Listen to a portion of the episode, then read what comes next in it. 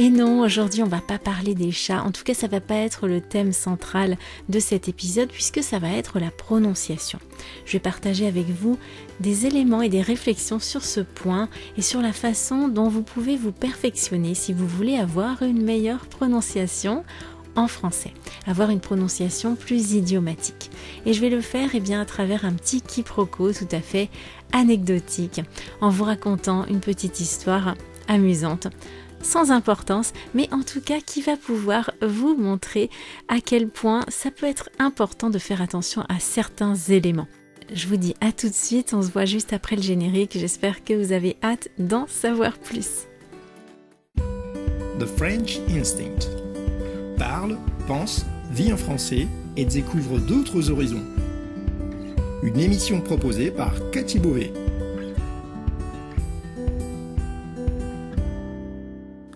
Vous écoutez le podcast The French Instinct, une bulle francophone pour vous immerger dans le français authentique et vous perfectionner tout en vous proposant un moment de détente, de découverte et d'inspiration.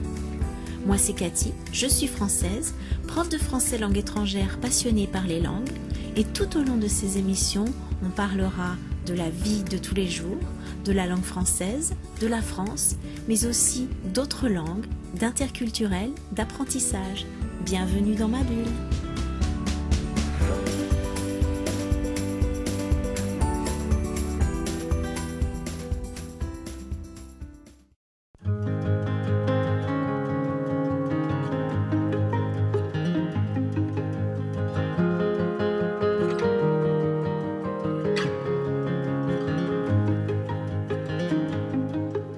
Salut à tous, j'espère que vous avez passé une excellente semaine.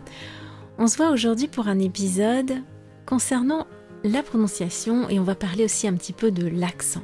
Alors avant de rentrer dans le vif du sujet, eh bien je voulais répondre à cette question qui revient souvent, c'est est-ce qu'on a besoin de parler comme un natif quand on apprend une langue étrangère?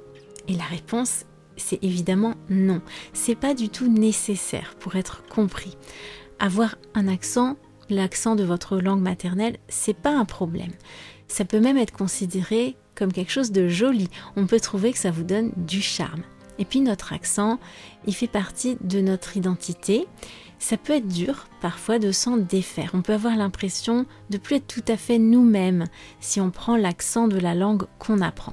Donc c'est vraiment à chacun de voir euh, ce qui lui semble le mieux. Bien sûr, il faut faire un effort pour euh, quand même avoir une prononciation correcte et être compris.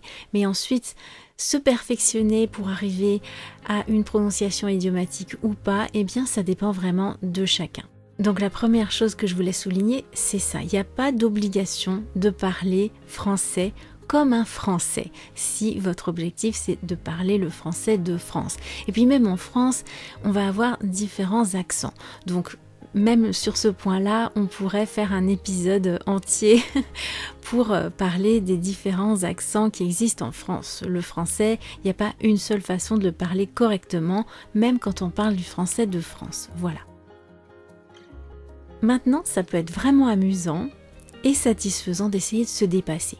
Et ça peut vraiment vous faire kiffer. Moi, ce que je préfère quand j'apprends une langue, c'est la prononciation. La première chose que j'essaie de maîtriser, c'est la prononciation. Les sons, mais aussi la mélodie, le rythme de la langue. Je fais hyper attention à ça dès le départ parce que c'est quelque chose que j'adore. C'est ce que je préfère dans la langue. Alors peut-être que vous, euh, ça vous fait pas kiffer de la même façon, voilà, ça vous fait pas vibrer de la même façon tout ça, et c'est pas grave, vraiment, libre à chacun de faire comme il veut. Maintenant, si vous êtes comme moi et que vous avez envie de vous perfectionner à l'oral, ça serait dommage de vous en priver. Moi, quand j'étais en Espagne, j'adorais me faire passer pour une espagnole. J'adorais ces moments où personne ne décelait que j'étais étrangère. Et puis au bout d'un moment, ils me demandaient Mais tu viens d'où? Parce qu'ils n'arrivaient pas à identifier de quelle région d'Espagne j'étais originaire. Et là, je prenais mon pied en voyant la tête qu'ils faisaient quand je leur disais bah, que j'étais pas espagnole, que j'étais française. Ils tombaient vraiment des parce qu'ils s'en doutaient absolument pas une seule seconde. Ils s'étaient pas douté une seule seconde que euh, je pouvais être étrangère. Et ça, ça faisait partie de mes petits moments de bonheur à moi.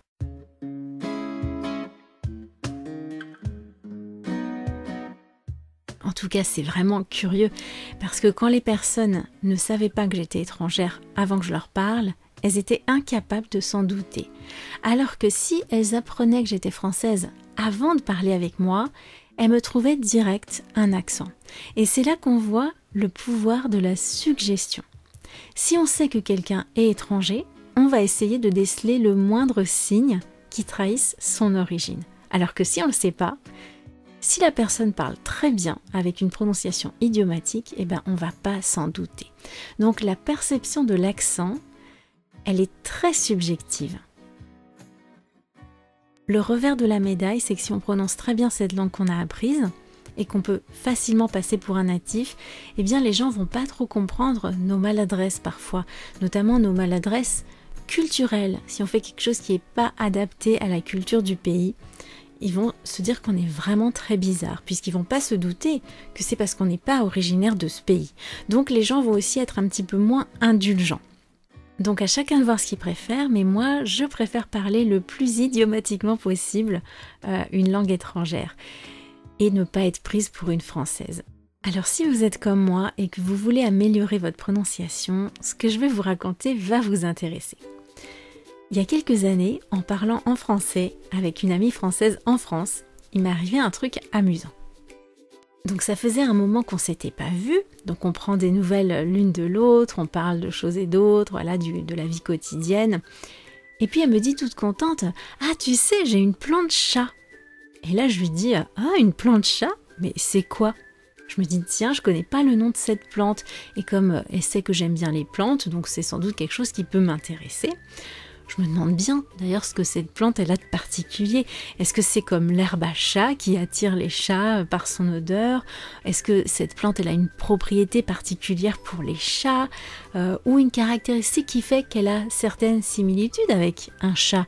Peut-être qu'elle a une sorte de duvet qui la rend toute douce ou bien que les pousses ont la forme de queue de chat, c'est possible. On a d'ailleurs une plante qu'on appelle euh, communément la queue de renard. Voilà, donc je suis intriguée et j'ai envie d'en savoir plus. Et elle me répond très très surprise. Mais tu connais pas la plante chat? Bah non, je connais pas quoi, je, je vois pas du tout de quoi tu parles, pourquoi c'est connu? Elle me dit Bah c'est espagnol pourtant.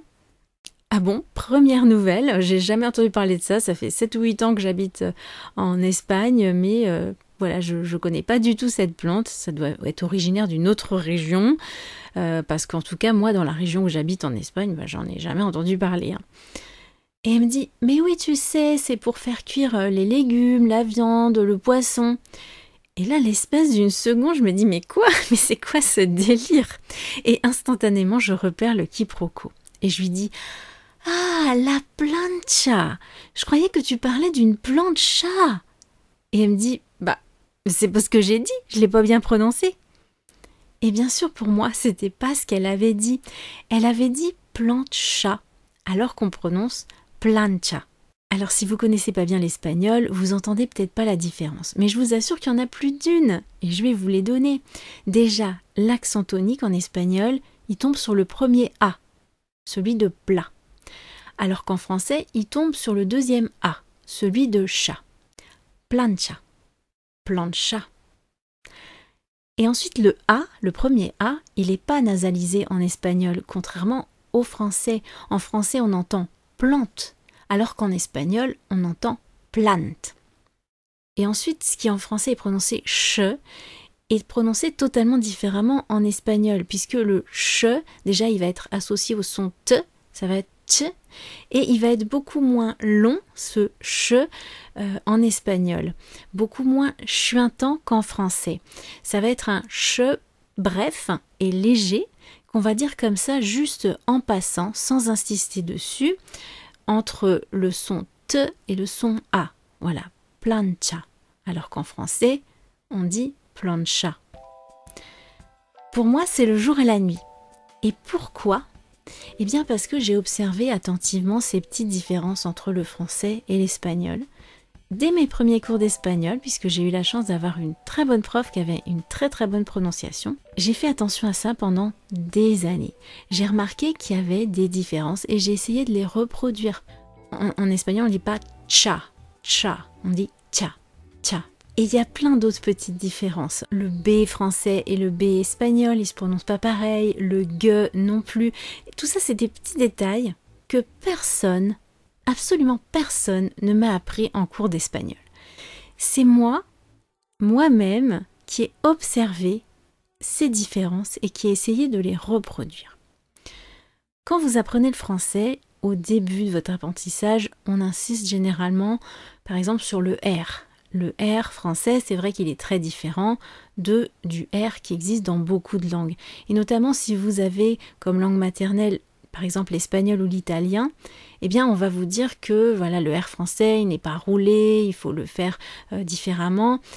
Alors que finalement, c'est pas si important que ça le R français parce que dans certaines régions francophones, on va rouler le R. Par exemple, dans de nombreux pays d'Afrique, on roule le R. Euh, même en France, on peut encore trouver des personnes qui roulent le R. Voilà, c'est l'héritage latin du français. Donc le R roulé en français, il existe. C'est donc pas une différence aussi pertinente que ça. Euh, en tout cas, pour moi, c'est pas si fondamental de ne pas rouler le R en français. Par contre, on va jamais vous parler de ces petits détails qui font toute la différence.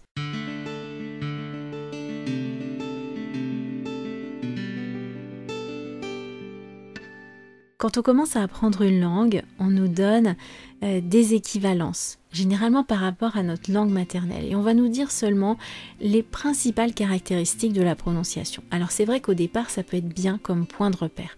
Mais c'est pas suffisant. Il faut pas en rester là. Vous pouvez pas vous contenter de ça si vous voulez avoir une prononciation idiomatique.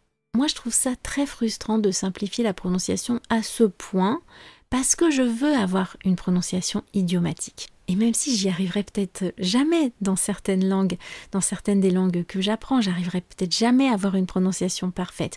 Mais en tout cas, j'ai envie d'essayer, j'ai envie de m'en rapprocher le plus possible. Alors moi, ce que je vous conseillerais, eh bien, ça serait déjà de faire attention par vous-même aux détails, d'essayer de déceler ces petites différences, d'être à l'affût de tout, d'écouter, d'écouter attentivement en comparant le français à votre langue maternelle.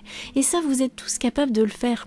Par exemple, quand vous imitez un français qui parle votre langue, vous intégrez ces petites différences. Comparez comment vous parlez votre langue avec la façon dont un, dont un français parle votre langue avec l'accent français. Qu'est-ce qui change au niveau des sons, mais aussi au niveau de l'intonation, au niveau du rythme. Qu'est-ce qui fait que cette personne a un accent français? Et ensuite, eh bien, repérez ces mêmes détails dans le français et essayez de les intégrer quand vous-même vous parlez français. C'est un vrai exercice d'écoute et c'est pas forcément évident. Mais c'est en faisant attention à ces petits détails que vous allez vraiment réussir à améliorer votre prononciation de façon significative. Et puis si vous avez besoin d'aide pour le faire, ben, je suis là. Moi j'adore euh, déceler ces petites différences de prononciation et quand je suis en face à face ou en asynchrone avec des apprenants de français, eh bien, si leur objectif c'est d'améliorer leur prononciation, je vais faire attention à ces petits détails et je vais pouvoir vous dire comment vous améliorer. Alors bien sûr, c'est pas quelque chose de magique, on peut pas forcément avoir une, euh, acquérir une prononciation parfaite dans une langue étrangère. Mais en tout cas, on peut essayer de s'en rapprocher le plus possible. Et moi, eh ben, j'adorais la phonétique à la fac. Euh, la phonétique, c'était mon dada, alors que pour la plupart des étudiants, eh bien, c'était hyper barbant. Si comme moi, vous êtes passionné de prononciation et vous avez envie vraiment d'améliorer la vôtre, eh bien envoyez-moi un petit message pour me le dire. En tout cas, j'espère que euh, cet épisode vous aura inspiré et vous aura peut-être euh, donné l'envie d'aller un petit peu plus loin pour avoir une meilleure prononciation en français, même si, comme je vous l'ai dit au départ, c'est pas une obligation.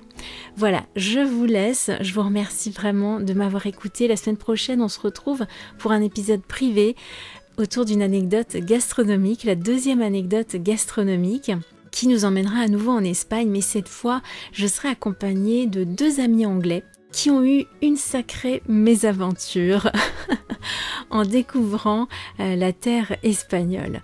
J'aime beaucoup vous raconter ces petites anecdotes que je raconte avec humour. D'ailleurs, le dernier épisode, euh, j'ai beaucoup aimé le faire et puis les retours que j'ai eus ont été vraiment positifs. Vous avez trouvé ça euh, amusant. Le prochain épisode, je vous assure, il va être euh, amusant lui aussi.